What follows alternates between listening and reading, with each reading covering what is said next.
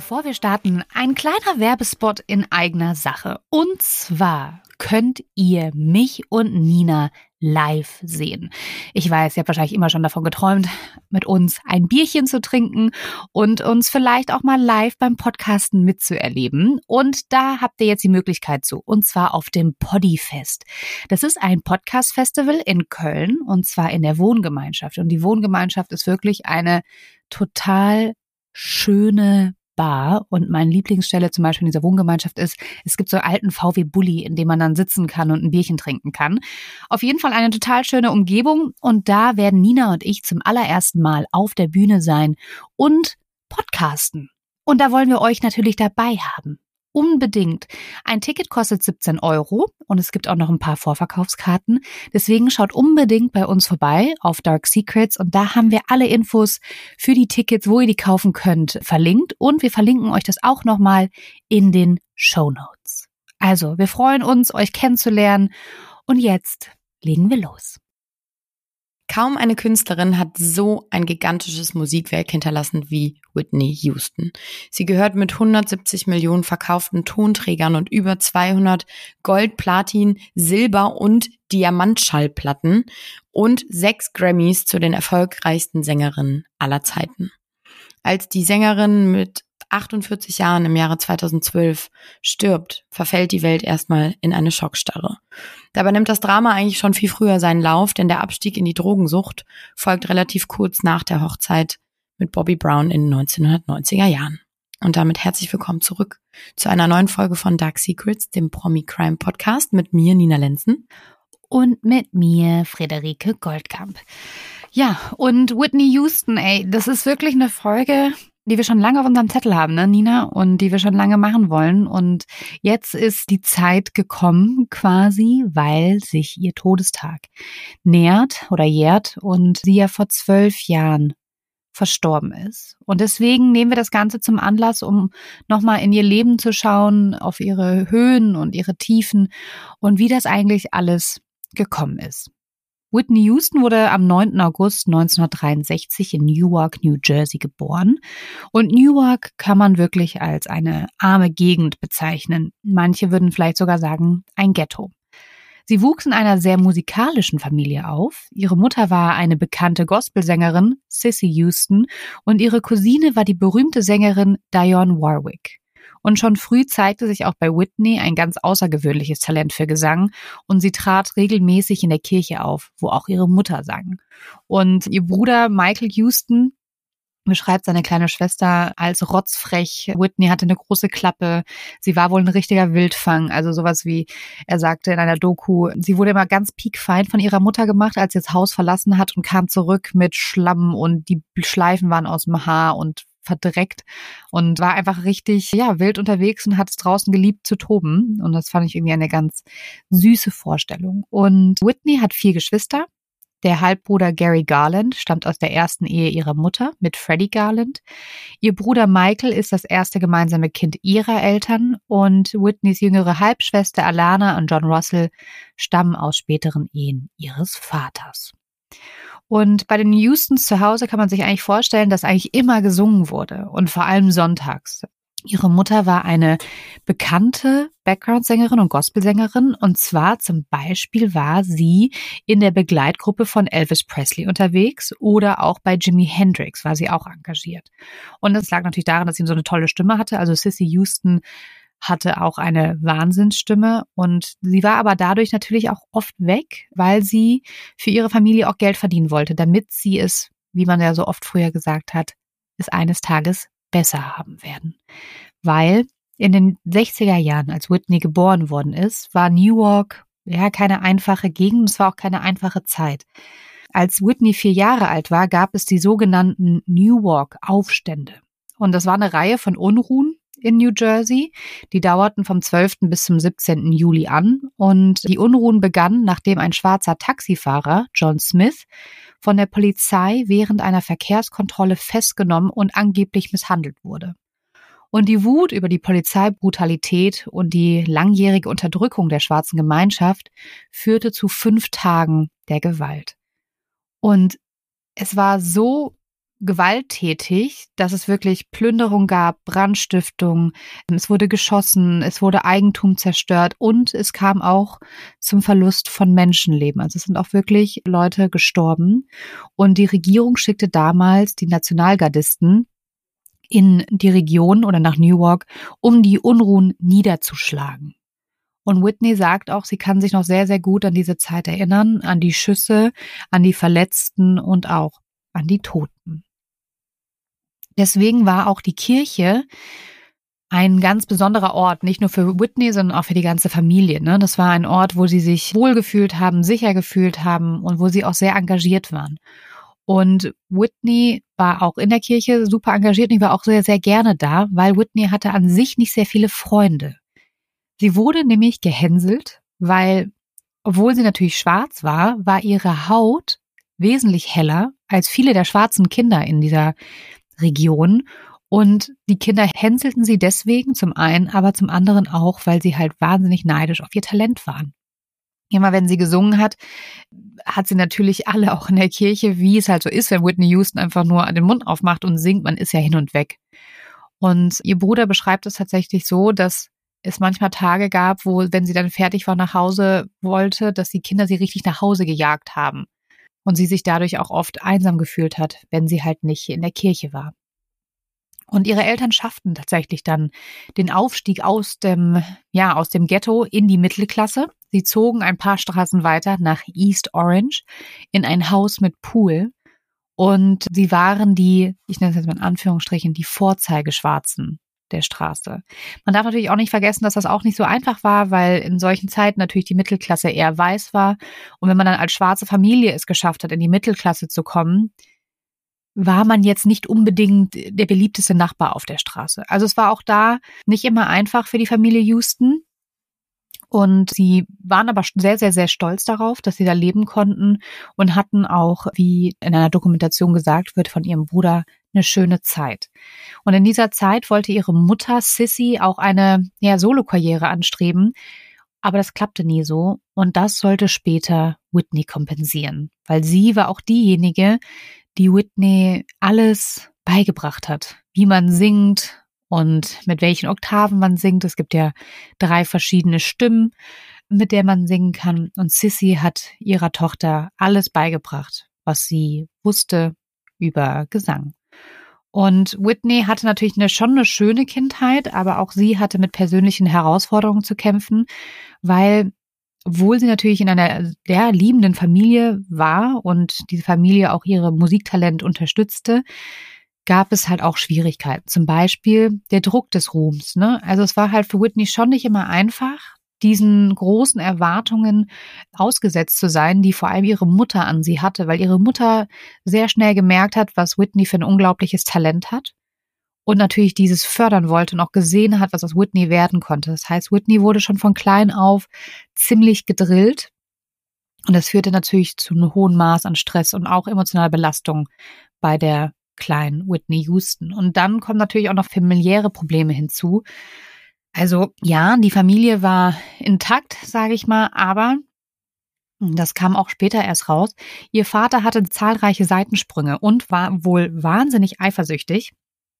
So ließ er beispielsweise das Telefon seiner Frau Sissy anzapfen und sie überwachen, weil er die Vermutung hatte, dass sie eine Affäre hat, was sie ja auch hatte, mit einem Mann aus der Kirche und daran zerbrach die Ehe. Also der Mann durfte zahlreiche Seitensprünge haben, aber wehe, die Ehefrau hat auch nur einen Seitensprung, ja. Und dann ist die Ehe zerbrochen und die Eltern ließen sich scheiden. Und das war für Whitney, so sagt sie, echt ein, ein Wendepunkt in ihrem Leben. Sie war super sauer, sie war total enttäuscht, weil sie nicht nur zum einen ihre Familie verloren hat, aber auch ihre zweite Familie, und zwar in der Kirche. Und sie hatte dann diesen Rückzugsort auch nicht mehr. Sie hatte auf einmal beides verloren. Und so war sie so sauer, dass sie mit 18 Jahren direkt auszog. Und was ich ganz spannend finde, ist, dass sie aber auch später in ihrer Karriere wird man immer wieder Whitney mit ihren beiden Eltern zusammen sehen, so nach Motto als intakte Familie auf Bildern, obwohl ihre Eltern schon seit Jahren geschieden sind, wollte Whitney das nie nach außen tragen und wollte immer nach außen transportieren, dass sie eine Familie sind, die sich lieben und immer fest zusammenhalten. Und ihr Bruder sagt aber natürlich auch, eine Familie mit sehr vielen Geheimnissen. Und ihr Bruder Michael wird auch derjenige sein, später, der ihr den ersten Kontakt mit Drogen herstellt, mit Marihuana und Kokain.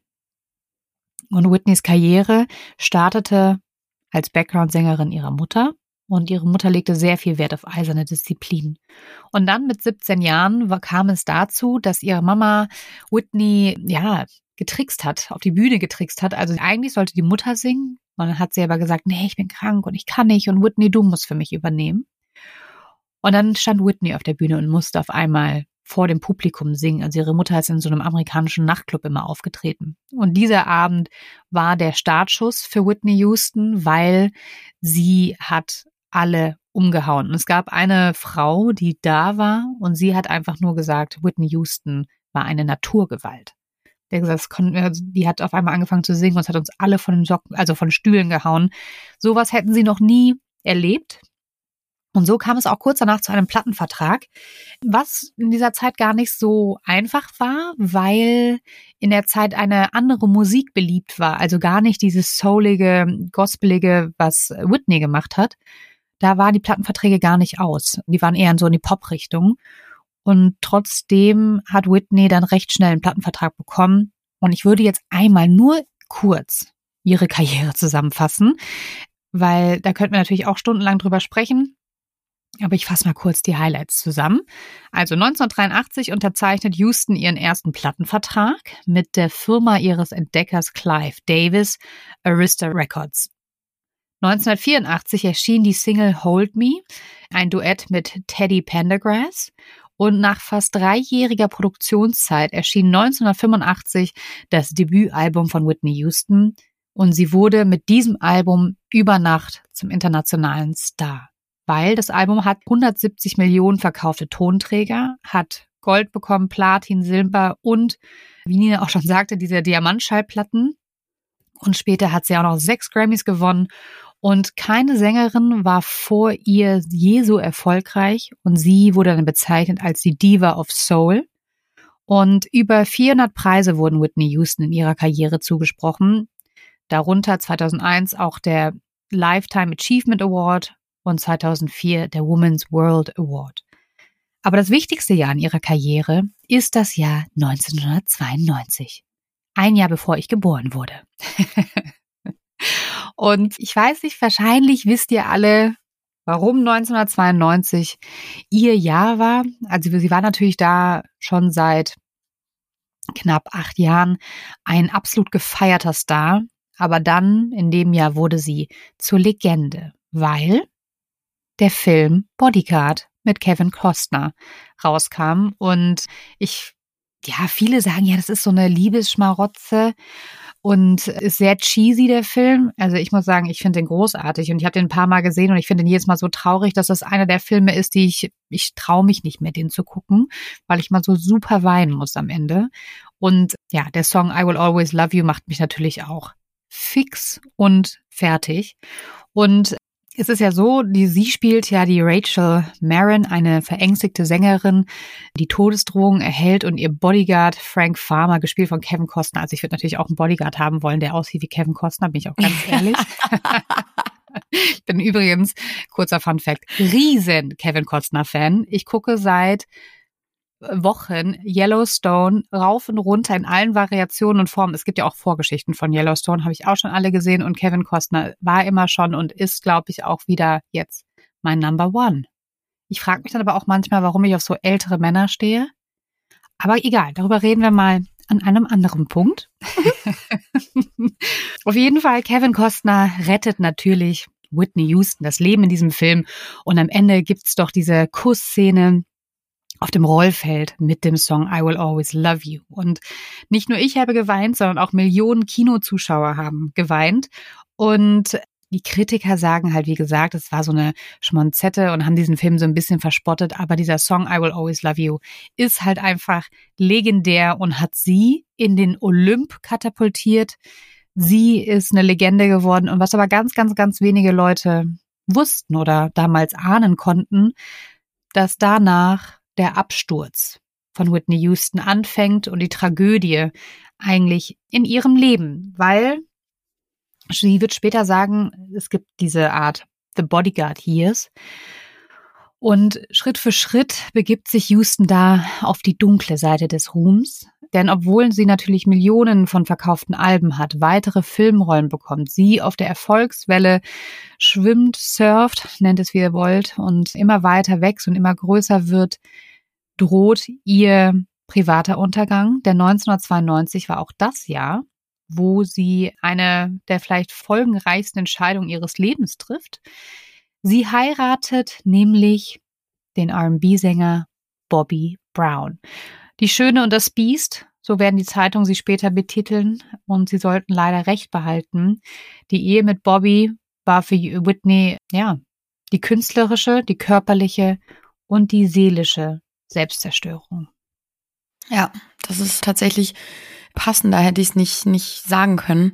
Es ist tatsächlich, muss ich vorab sagen, ich habe äh, natürlich kenne ich Whitney Houston und ich kenne ihre Songs, aber ich wusste so im Detail nicht, was da damals alles passiert ist. Ich meine, da waren wir auch einfach noch viel zu jung für damals, als als das gerade durch die Medien sicherlich auch ging. Aber es ist, ja, also in der Vorbereitung, mir fehlten die Worte zwischenzeitlich auch gerade wieder. Ich weiß gar nicht, wie ich das passend beschreiben soll, weil eigentlich, so wie du es gerade ja schon richtig äh, gut uns einmal vorgeführt hast, ist, dass das Leben bis dahin ja eigentlich total gut war für sie und es lief alles fein.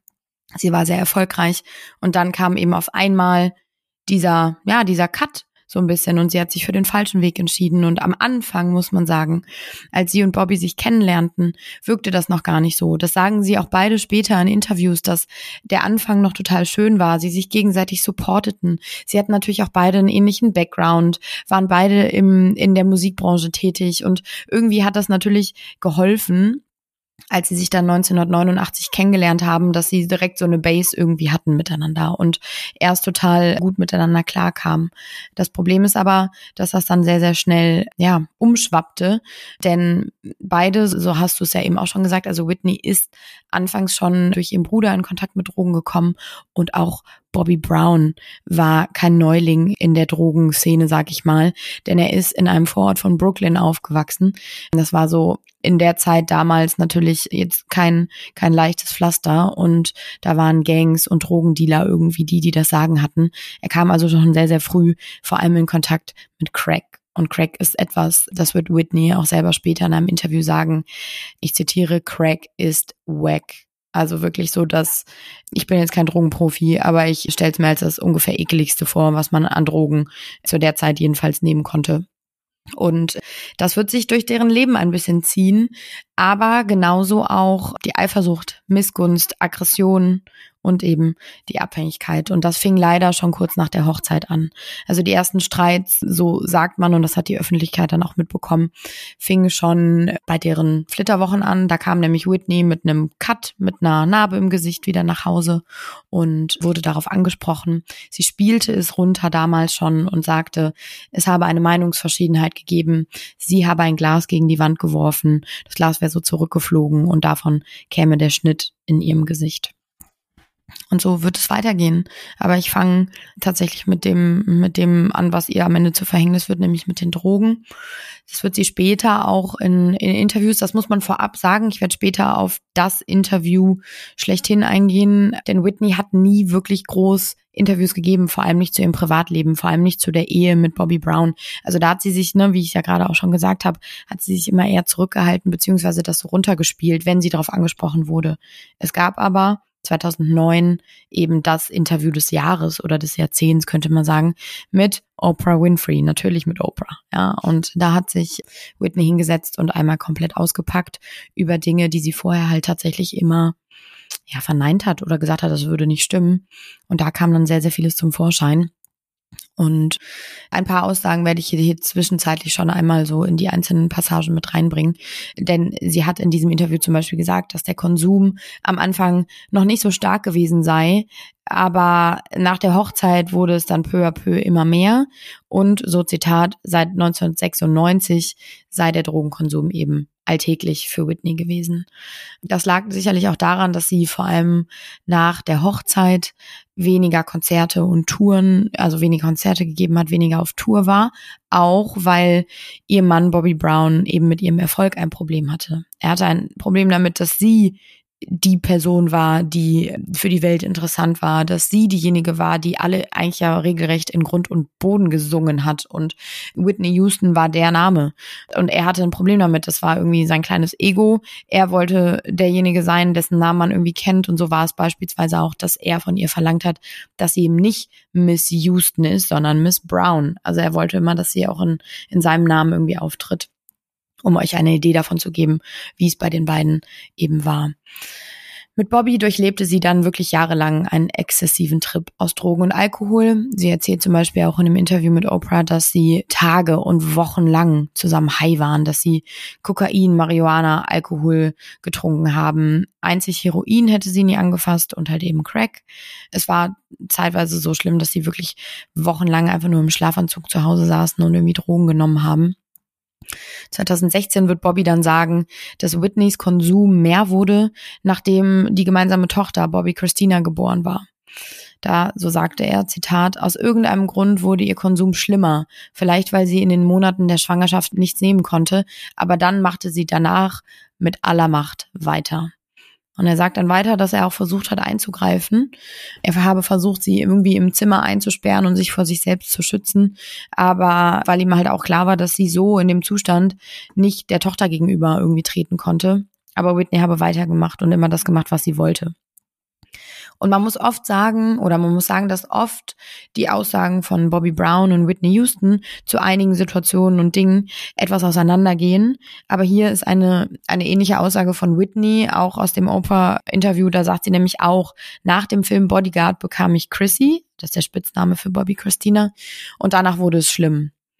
Und sie habe da vor allem Koks und Marihuana genommen, nicht so viel getrunken wie Bobby, also das ist auch etwas, wo, ja, wo die zwei sich, und so werden es später auch Freunde sagen, die haben sich halt gegenseitig bedingt. Ne? Also sie hat eher dann die Drogen genommen, er hat eher Alkohol getrunken. Sie sagt auch, dass er ein sehr gemeiner Alkoholiker gewesen sei. Also, ne, manche Leute werden ja irgendwie spaßig und, und total lustig, wenn sie Alkohol trinken. Bei ihm war es eher das Gegenteil. Er wurde dann halt eben aggressiv und eben gemein, so wie sie sagt. Und, und so haben sie sich dann, das war so ein Teufelskreis, in dem sie sich beide dann gegenseitig in so eine Spirale irgendwie verfrachtet haben und immer mehr und immer mehr genommen haben. Ja, und das sagt sie dann auch, dass sie einfach in solch einer schlechten Verfassung zeitweise war, dass sie wirklich nicht glücklich mit sich selbst war, sich selbst irgendwo verloren hat und dann eben einfach immer weiter zu Drogen gegriffen hat und so. Und das sagte ich ja eben schon. Eine ihrer engsten Freundinnen und zeitweise auch ihre Hairstylistin hat dann 2018 einmal gesagt, dass die Beziehung der beiden von Bobby und Whitney so ungesund war. So Zitat, das Problem von Bobby und Whitney war, dass sie ihre Abhängigkeit gegenseitig verstärkten. Sie nahm mehr Koks, er trank mehr. Und wenn sie dann zusammen waren, dann nahmen beide von beidem mehr. Und man kann man sich auch richtig vorstellen, ne, wie ich eben schon gesagt habe, dass es einfach so eine Spirale war, aus der sie beide nicht rausgefunden haben, zeitweise. Dazu kam eben das, was ich eben halt schon gesagt habe, dass Bobby ein Problem damit hatte, dass sie viel erfolgreicher war als er.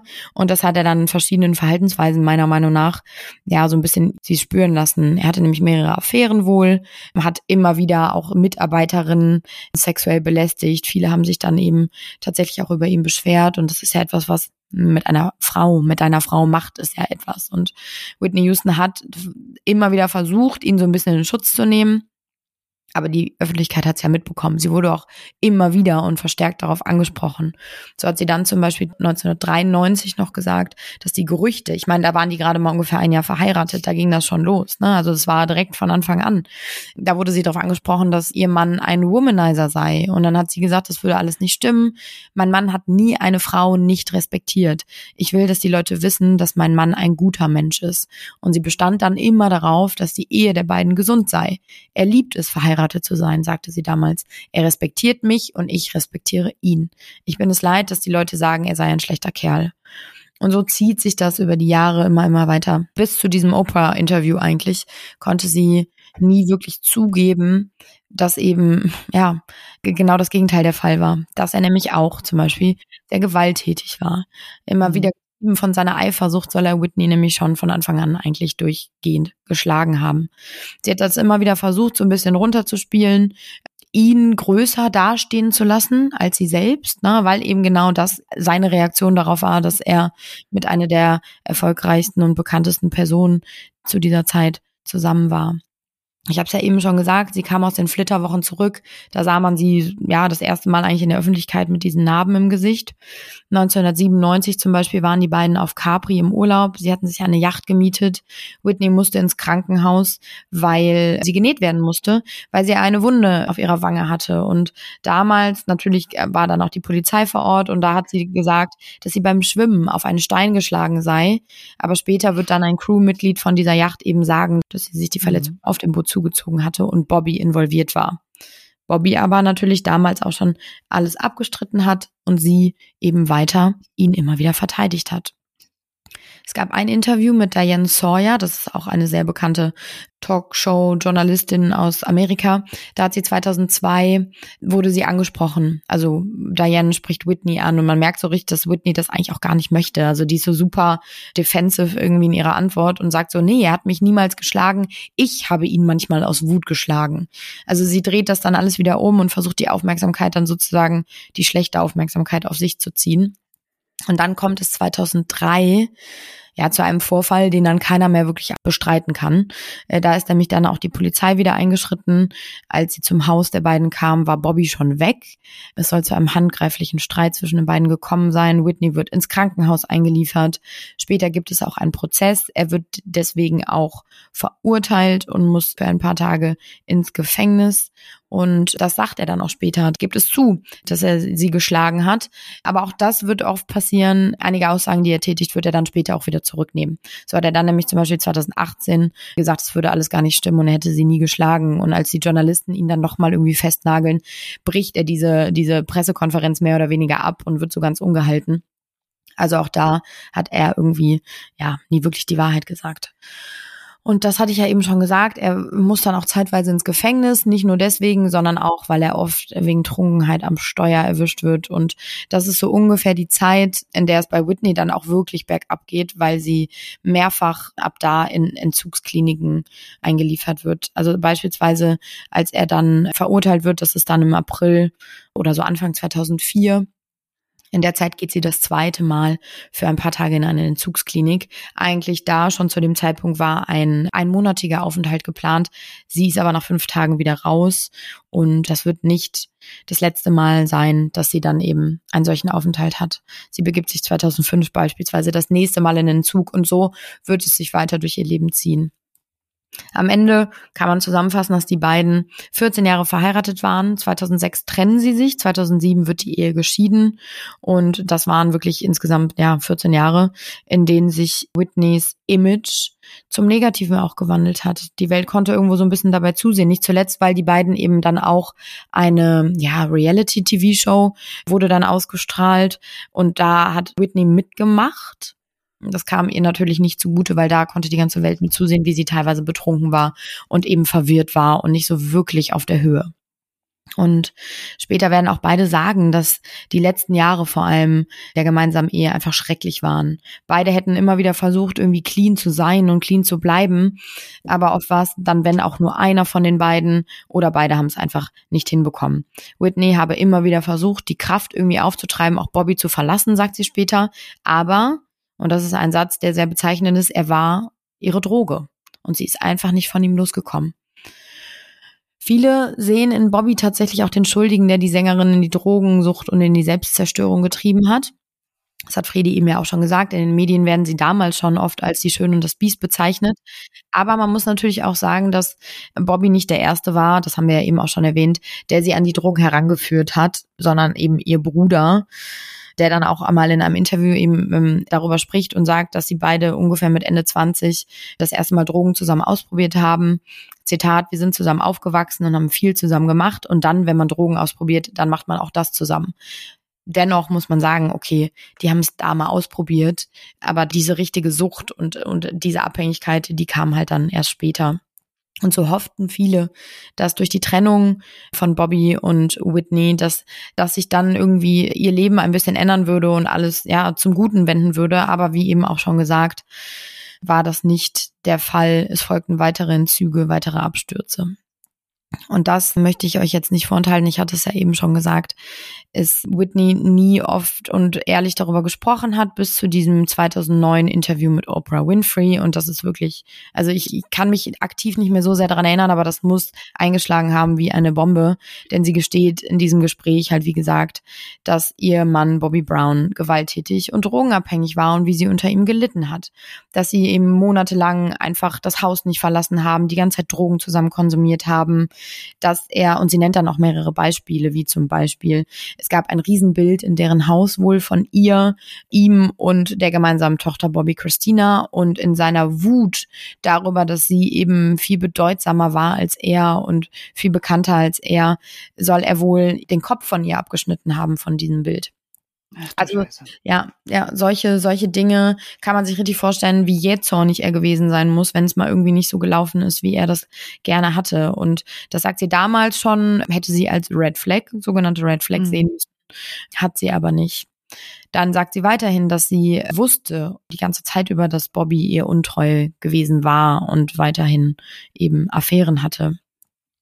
Und dann geht sie auch auf die Handgreiflichkeit 2004 ein und da war ihr dann spätestens da eigentlich klar, dass sie ihn verlassen musste. Aber das war natürlich alles nicht so einfach. Sie nennt dann auch ein Beispiel und das ist eigentlich, das hat sich auch richtig krass eingeprägt bei mir, dass sie ihm zu Ehren einmal eine Party geschmissen hatte, einfach nur um es ihm wieder auch recht zu machen und ihm diese Aufmerksamkeit zu geben, die er so gerne wollte. Und er hatte an dem Abend wohl wieder zu viel getrunken. Als sie dann nachts zusammen nach Hause kamen, habe er sie angespuckt, sagt sie, weil er wieder sauer war. Und dann kam die gemeinsame Tochter die Treppe runter und er hat sie wieder angespuckt. Und das heißt, da kommen wir auch gleich zum nächsten Problem, dass die gemeinsame Tochter Bobby Christina eben all das mitbekommen hat. Und ja, um, um einmal auf die Tochter einzugehen. Also Bobby Christina wird am 4. März 1993 geboren. Zuvor hatte Whitney schon eine Fehlgeburt und auch danach folgen zwei weitere in den Jahren 1994 und 96. Also Bobby Christina ist und bleibt das einzige Kind oder war, muss man ja sagen.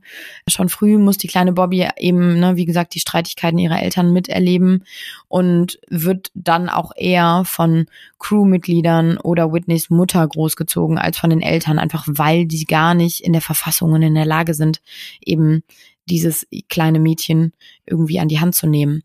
Als Bobby Christina dann elf Jahre alt ist, kommt sie in die Obhut ihrer Patentante Natalie Cole, denn auch das gibt Whitney selber später zu, war Whitney gar nicht mehr, ja, fähig, gezeichnet von all den Drogen, dass sie sich um ihre Tochter kümmern kann. Und das hatte ich ja eben auch schon gesagt, das ist ungefähr auch die Zeit, in der eben diese Reality-Show Being Bobby Brown ausgestrahlt wurde, in der Whitney eben mitmacht. Sie hat mitgemacht, um es ihrem Mann oder beziehungsweise zu dem Zeitpunkt ja dann schon Ex-Mann recht zu machen irgendwie. Aber sie hat sich damit wirklich überhaupt gar keinen Gefallen getan, weil man dann einfach auch sieht, dass die zwei überhaupt gar kein gutes Verhältnis miteinander haben und sie hat es für sich irgendwo nur schlimmer gemacht. Nach der Trennung von den beiden, klar, alles andere wäre jetzt auch irgendwie hätte einen gewundert, kommt es natürlich zu einem Sorgerechtsstreit im kurzen, aber am Ende bekommt Whitney dann eben das Sorgerecht für die gemeinsame Tochter. Problem ist nur, so kann man sagen, nach der Scheidung auch, von Bobby kommt sie zwar los, also Whitney, aber nicht von den Drogen. Und das ist eben, ja, das, was sich dann bis zu ihrem Tod einfach durch ihr Leben zieht. 2009 kriegt man nochmal so ein bisschen die Idee davon, wie ihr Leben hätte eigentlich laufen können. Da bekommt ihre Karriere nochmal so einen kleinen Schub. Es soll ihr Comeback werden. Sie hat die Entziehungskuren hinter sich und bringt ein neues Album heraus und fängt wieder an zu touren.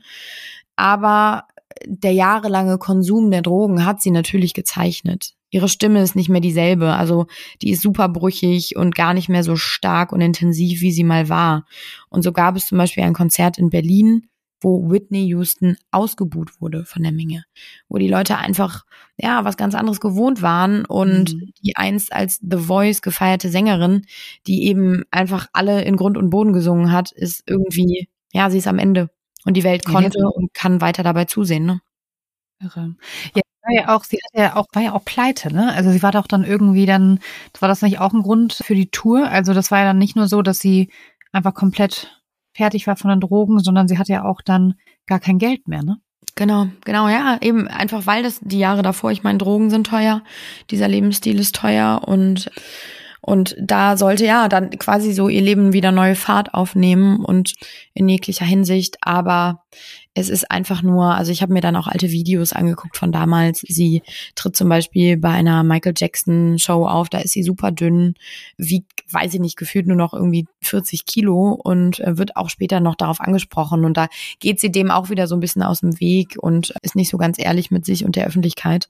Aber am Ende kann man sagen, eigentlich, wann immer sie zu sehen ist, wirkt sie sehr verwirrt, hat sehr glasige Augen, sehr zerzauste Haare. Sie hat auch ganz oft Interviews oder Konzerte abgesagt gesagt, ist nicht rechtzeitig erschienen. Also man merkt, dass sie einfach überhaupt nicht auf der Höhe ist. Und so ist es sicherlich für die meisten nicht es kam, der doch, es kam überraschend, aber es hat einen nicht gewundert, dass es dann eben ja am 11. Februar 2012 die Nachricht kam, dass Whitney Houston mit nur 48 Jahren gestorben ist. Sie wurde tot in der Badewanne ihres Hotelzimmers im Beverly Hilton Hotel aufgefunden, mit dem Gesicht nach unten, Ihre Assistentin hat sie so gefunden. Sie hätte am nächsten Tag bei den Grammys auftreten sollen. Und schnell gab es dann irgendwie zu dem Zeitpunkt jedenfalls Gerüchte, ob es womöglich Mord war. Aber dafür gab es nie wirklich handfeste Beweise. Und später wird dann klar, sie ist einfach ertrunken. Also es ist so einfach und tragisch zugleich. In ihrem Blut hat man dann Spuren von Kokain und diversen anderen Beruhigungsmitteln gefunden. Neben ihrer Leiche fand man Pillenfläschchen und das war dann ja sicherlich auch ein Grund, aber am Ende Wasser in der Lunge. Sie ist einfach ertrunken. Und die Welt, ich weiß es noch genau, ich erinnere mich da total dran, wie meine Eltern vor allem reagiert haben, als sie davon erfahren haben oder als es dann durch die Medien ging, weil, ne, Freddy, Freddy, du und ich, wir waren ja, klar kannten wir Whitney Houston, aber das war gar nicht unsere Generation, wo sie mhm. so groß wurde und wo sie so, wo sie so bekannt wurde und jeder einfach geflasht vom Fernseher wahrscheinlich gesessen hat. Um diese, also ich meine, ich höre jetzt noch ihre Songs und denke mir jetzt mal, was für eine geile Stimme. Aber wenn so eine Person damals an die Öffentlichkeit kommt und auf einmal so emporschießt, dann stelle ich mir das nochmal viel krasser vor, wenn man, ne, ich meine, wir waren vier, drei, vier Jahre alt, als das passiert ist und das ist natürlich nochmal eine ganz andere Zeit. Und ich weiß genau, als wie meine Mutter. Sie, als sie so berühmt wurde, meinst du? Ja. Genau, ja, ja, genau. Als sie so groß wurde und irgendwie auf der Bildfläche erschien. Ich meine, klar, sie ist eine Legende, man kennt sie bis heute, da brauchen wir gar nicht drüber reden. Aber meine Mutter hat geweint vom Fernseher, hat gesagt, es kann nicht wahr sein. Es kann nicht wahr sein, dass diese Frau einfach vor allem, sagen wir mal, sie hätte so ein tolles Leben haben können. Mhm. Und es hat so eine Scheiß, muss man ja wirklich sagen, so eine Scheißwende irgendwie genommen und sie hat einfach den falschen Weg eingeschlagen. Und ja, sie hat eben, sich den falschen, den falschen Mann an ihrer Seite ausgesucht, ne? Ja. Mit Bobby Brown. Das war einfach, ja. der ja dann auch regelmäßig im Gefängnis war wegen Alkohol am Steuer, mhm. jetzt auch jetzt nochmal, ne? Oder weil er irgendwelche Unterhaltssachen nicht gezahlt hat später. Also der Mann, auch er ist ja auch nach dem Tod von Whitney nicht irgendwie auf dem grünen Zweig, sondern auch weiter in dem Drogensumpf und hat ja auch weiterhin Probleme mit den Behörden. Aber was ich auch so traurig fand vor ihrem Tod war, war ja schon so, dass sie naja, es gab ja schon so eine Art Lichtblick. Also sie hatte in den Zug gemacht und sie war dann wieder in einem Film zu sehen und sie wollte ja wieder, ja, äh, weitermachen und an ihrer Karriere irgendwie nicht anknüpfen, aber wieder auf dem, auf dem guten Weg sein. Und das ist natürlich dann irgendwie besonders tragisch, dass wenn, und das ist ja irgendwie auch so oft so, ne? Wenn die Leute sich gerade berappelt haben, dass es dann passiert. Und diese besagte Assistentin, von der du gesprochen hast, die sie auch gefunden hat, die spricht auch in einer Dokumentation, The True Story of Whitney Houston, könnt ihr auch auf YouTube gucken. Und die sagt nämlich auch so, ich war doch nur eine halbe Stunde weg. Ich habe ihr eine Badewanne eingelassen, war eine halbe Stunde weg und komme zurück und stehe und komme ins Schlafzimmer, das ganze Schlafzimmer ist unter Wasser und finde sie da mit dem Kopf nach unten in der Badewanne. Und sie sagt ja auch, es war doch irgendwie, war doch irgendwie alles gut und Whitney Houston soll an dem Tag auch gut drauf gewesen sein, vermeintlich nach außen hin, ne? Aber sie soll auch sehr oft von Jesus gesprochen haben und dass sie Jesus treffen will. Also, ja, vielleicht hat sie auch einfach losgelassen.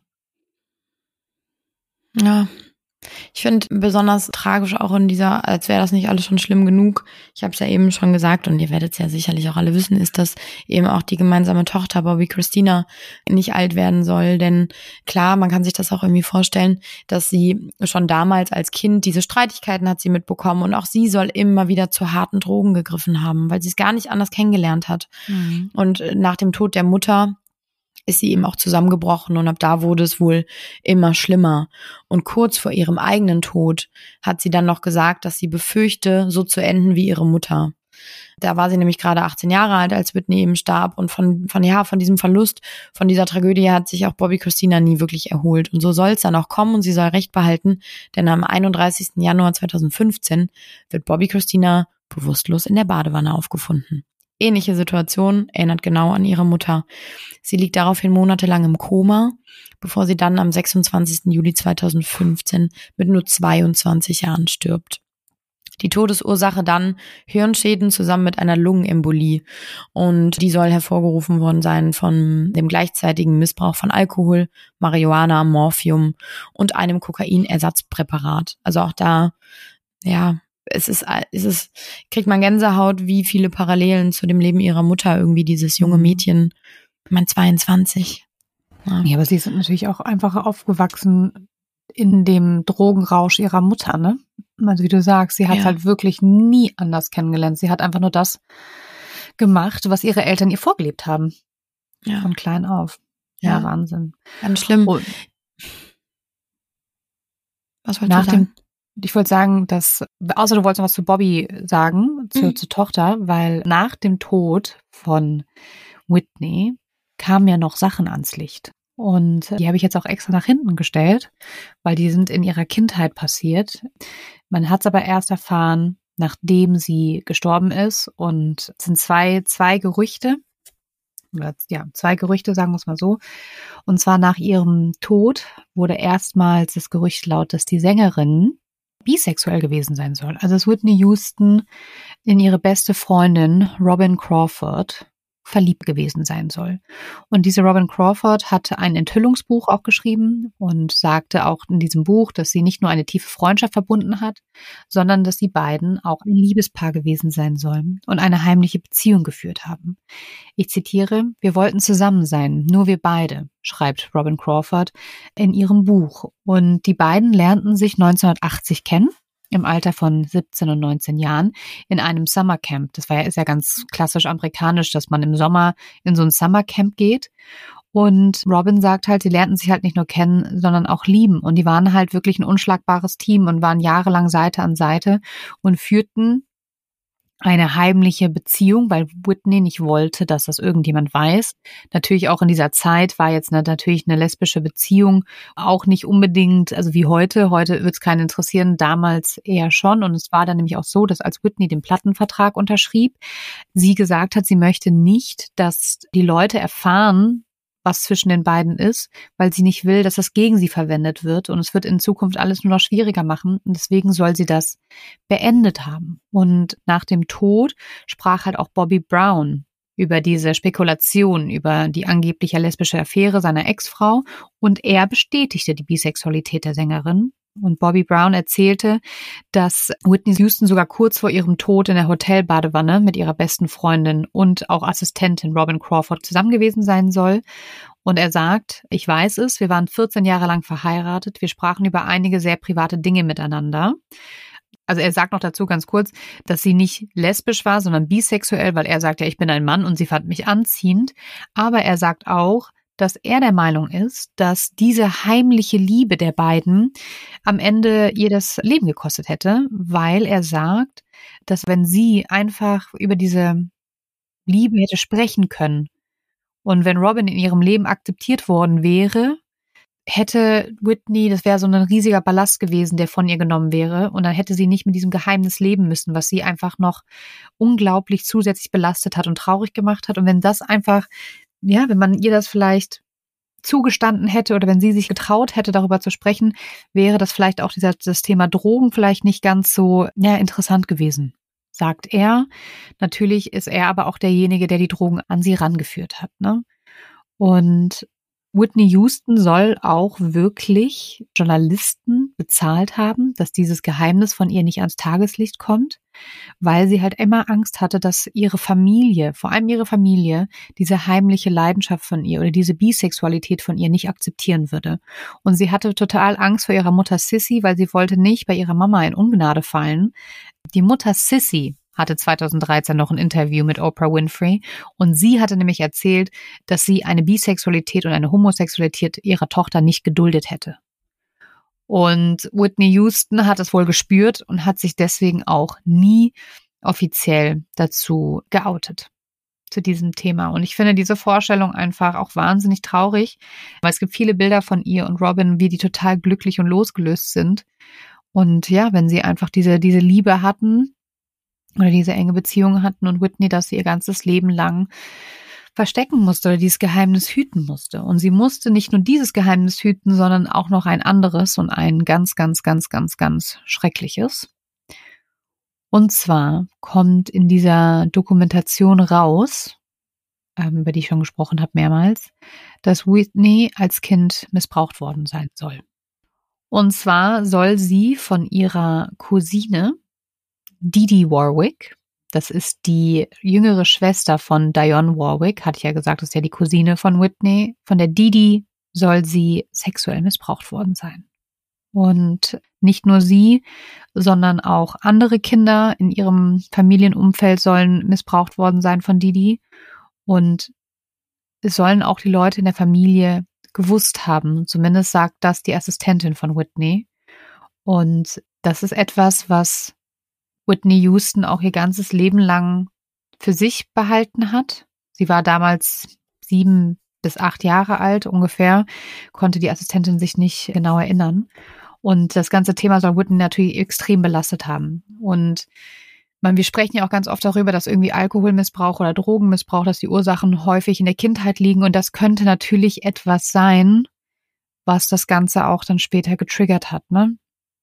Dass sie diesen Missbrauch nicht verkraftet hat, dass sie den vergessen will. Und ich hatte euch ja auch erzählt, dass die Mama, ihre Mutter Sissy, häufig unterwegs war, genauso wie ihr Vater. Und dass deswegen, ja, die Warwick-Schwestern und die Didi halt auf Whitney aufpassen sollten. Und auf ihre Geschwister. Und genau dann ist das passiert.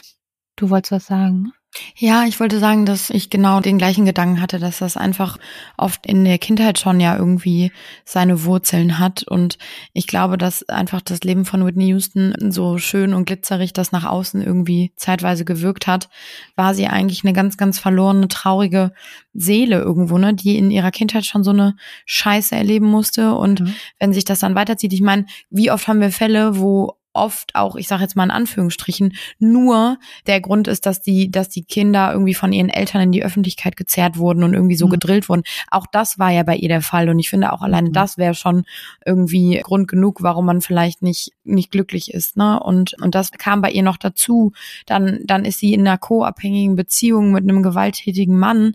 Also alleine jedes einzelne Puzzleteil für sich, würde ich sagen, ist schon irgendwie mehr als genug. Und bei ihr kommt wirklich alles zusammen und dann steht diese Frau trotzdem weiterhin auf der Bühne und, und reißt alle um auf den Boden mit ihrer, mit ihrer Stimme, mit dieser Gewalt, äh, gewaltigen, also ich finde gar keine richtigen Worte. Ihr merkt, ich weiß gar nicht, wie ich das bezeichnen soll, was da aus ihrem Mund herauskam an, ja. an, ja, an ja, Krass. Leidenschaft und, und ja. Kraft und so, ne? Genau, das also das war ja wirklich einfach nur, keine Ahnung, wer, wer, wer sagt, Whitney Houston hat nicht geil gesungen, der weiß ich auch nicht, dem ist auch nicht zu helfen. Deswegen, und das ist so ähm, bewundernswert und traurig zugleich, dass diese Frau irgendwie es trotzdem geschafft hat, dann eben so zu performen und die Kraft noch irgendwie hatte ja oder versucht hat, ihr Leben in mhm. richtige Bahnen zu lenken, aber am Ende des Tages es einfach nicht geschafft hat. Und das macht einen so, das macht einen schon wieder auch einfach so traurig, Total. Ja, was mich auch traurig macht, ist, dass sie es einfach nie ihrer Mutter anvertraut hat, ne? Also weder ihre Bisexualität noch der Missbrauch, weil sie auch Angst hatte dann bei dem Missbrauch, dass ihre Mutter der Frau etwas antun würde. Das wollte sie dann nämlich auch nicht. Und sie hat es halt all die Jahre mit sich herumgetragen, ganz alleine, bis sie sich halt dann dieser Mary Jones, der Assistentin, der ist auch die, die Whitney dann gefunden hat, anvertraut hat. Und ihre Assistentin glaubt halt, dass der Grund, warum sie es nicht gesagt hat, dass äh, Whitney sich schämen würde. Weil Whitney hätte ihr wohl der zugegeben, so nach Motto, dass sie Angst gehabt hat, dass sie falsche Signale gesendet habe, dass sie irgendwelche Signale als Kind der Didi gesendet hat, dass Didi glauben könnte, sie wäre irgendwie scharf auf sie. Und das alleine, das ist so, das hat, sie hat sich dann als Kind die Schuld gegeben und hat gesagt, ja, okay, vielleicht habe ich was falsch gemacht und kein Erwachsener konnte ihr sagen, Whitney, stopp, das ist totaler Quatsch. Ja, die Frau, die dich falsch angefasst hat, sie ist schuld an all dem. Du trägst überhaupt keine Schuld. Und sie hat das immer mit sich mit rumgeschleppt und dachte halt, dass sie da irgendwie, ja, Mitschuld trägt. Und es führte nämlich auch dazu, dass sie ihre sexuelle Neigung total in Frage stellte, ne? Und das dann wahrscheinlich auch dieser, dieses Thema, dass sie sich dann auch noch zu einer Frau hingezogen gefühlt hat später, sie wahrscheinlich auch noch zusätzlich komplett verunsichert hat, ne, wird von der Frau missbraucht und fühlt sich aber auch zu Frauen hingezogen, kann ich auch mir vorstellen, dass das einem Teenager extrem verwirrend sein kann. Und Mary Jones, die Assistentin, ist halt davon überzeugt, dass das Ganze auch der Grund ist, warum sie unbedingt einen Mann und Kinder haben wollte und dass sie unbedingt immer nach außen hin dieser Normalität entsprechen wollte und dass sie halt deswegen auch so lange um Bobby Brown gekämpft hat und immer wieder gesagt hat, nein, es ist alles in Ordnung, bei uns ist alles in Ordnung, weil sie einfach für sich selber, ja, dieses Bild äh, aufrechterhalten wollte, dass sie normal ist und auch ein ganz normales Leben führen kann. Ja, und dass sie aber eigentlich insgeheim immer auf der Suche nach sich selber war, ne? Und wenn du mhm. diese innere Unsicherheit so krass hast und so, sie wirkt ja gar nicht gefestigt, jetzt finde ich, nach den Aussagen der Assistentin, macht es einen das natürlich unglaublich angreifbar und empfänglich für äußere Einflüsse, Menschen, Drogen und andere Süchte, ne? Ja, klar. Ja. Und wenn du dann auch natürlich irgendwie, da sage ich jetzt mal, dein Umfeld und vor allem deine nahestehendste Person, eben dein Mann, eben genau das auch macht, dann ist es natürlich nochmal umso schwerer da irgendwie, weil ich sage, so wie er es ja auch oder beide beschrieben haben, dass diese Spirale und die sich gegenseitig so hochgepusht ja haben, was das angeht, diesen Konsum, da braucht es ja eigentlich jemand, der da sitzt und eben sagt, hey, jetzt ist vorbei, keine Drogen mehr, ne? Und eben, dass ja. es nicht passiert. Und ihr Bruder gibt sich natürlich auch Mitschuld ne, in dieser Dokumentation, mhm. weil er auch sagt, ich, ich bin noch derjenige gewesen am Anfang, der ihr das erste Mal auf Konzerten, Touren die Drogen besorgt hat. Und sie dann schon daran geführt hat, bis dann Bobby sie komplett in diesen Sumpf gezogen hat. Ja, eine wahnsinnig tolle Künstlerin mit einer, sollte man meinen, eigentlich sehr intakten Familie und stabiles Elternhaus, ne? Und dann merkt man dann mhm. doch am Ende, dass es dann doch alles nicht so war und dass sie wirklich viel, viel, viel Ballast mit sich rumgetragen hat und wahrscheinlich deswegen diese Songs von ihr auch so unfassbar emotional sind. Sie rennt, sie hat ja auch diesen einen Song, wo sie vom Wegrennen immer singt, ne? Und könnte, müsste man jetzt, ich höre die Songs jetzt auf einmal, glaube ich, anders. Absolut. Muss, ich, absolut. muss man jetzt mal ein bisschen mehr auf die Songtexte achten. Und man muss natürlich jetzt auch dazu sagen, also wir könnten jetzt, glaube ich, irgendwie Stunden über Stunden eine Folge füllen mit ihrem Leben und was, was noch so alles passiert ist. Es ist natürlich so viel mehr als das, was wir jetzt gerade hier schon besprochen haben. Aber wir haben uns jetzt, glaube ich, wirklich so auf das, ja, wesentlich ist das falsche Wort, wichtigste, genau, ja. fokussiert und einmal ja, versucht ihr Leben zu umreißen, genau. würde ich genau. sagen. Und deswegen schaut euch wirklich gerne The True Story of Whitney Houston auf YouTube an. Das ist ZDF Info Doku, die geht über zwei Stunden. Da sind tolle Bilder, tolle alte Filmausschnitte, tolle Songs. Also am Ende auch nochmal dann ne, I Will Always Love You, wie sie das erste Mal das so richtig geil gesungen hatte. Also das ist echt, mich hat die Dokumentation sehr berührt und auch sehr nachdenklich zurückgelassen. Schaut sie euch, wie gesagt, unbedingt an. Und wenn ihr schon mal dabei seid, im Internet, ne? Dann geht ihr, wenn ihr da schon einmal in, in diesem Internet unterwegs seid. wenn ihr dann einmal schon mal in diesem Internet unterwegs seid, googelt einfach mal Poddyfest. Und zwar ist es ja dieses Festival, wo Nina und ich live auf der Bühne sein werden. Und ich hatte am Anfang der Folge gar nicht das Datum gesagt. Nina, wann ist das nochmal? Am 24. April? Am, am 25. April. Am 25. April sind Nina und ich live auf der Bühne und zwar um 21 Uhr. Das ist ein Donnerstag. Wir sind aber dann natürlich auch schon etwas früher da. Also kommt vorbei, lernt uns kennen. Ich glaube, wenn wir euch sehen, dann sind wir auch vielleicht nicht mehr ganz so aufgeregt und lasst uns einfach einen wirklich einen total schönen Abend zusammen verbringen. Wir freuen uns über jeden, der kommt. Wir finden, wir sind natürlich auch wahnsinnig geehrt, dass wir auf einem Podcast-Festival auftreten dürfen und wollen diese Gelegenheit natürlich auch nutzen, um euch besser kennenzulernen. Also kauft Tickets. Wenn ihr nicht wisst, wo es die Tickets gibt, wir verlinken euch das in den Shownotes, wir verlinken das euch auf Instagram, sonst googelt ihr einfach Poddyfest. 17 Euro. Nehmt eure Freunde mit, nehmt eure Eltern mit, nehmt euren Hund, eure Katze mit und ähm, ja. Lasst uns einen schönen Abend verbringen. Ich freue mich besonders auf die Katzen. ihr, ihr, wisst, ihr, ihr wisst, was ich meine. Wir freuen uns auch schon auf die nächste Folge. Genau. Bis dann.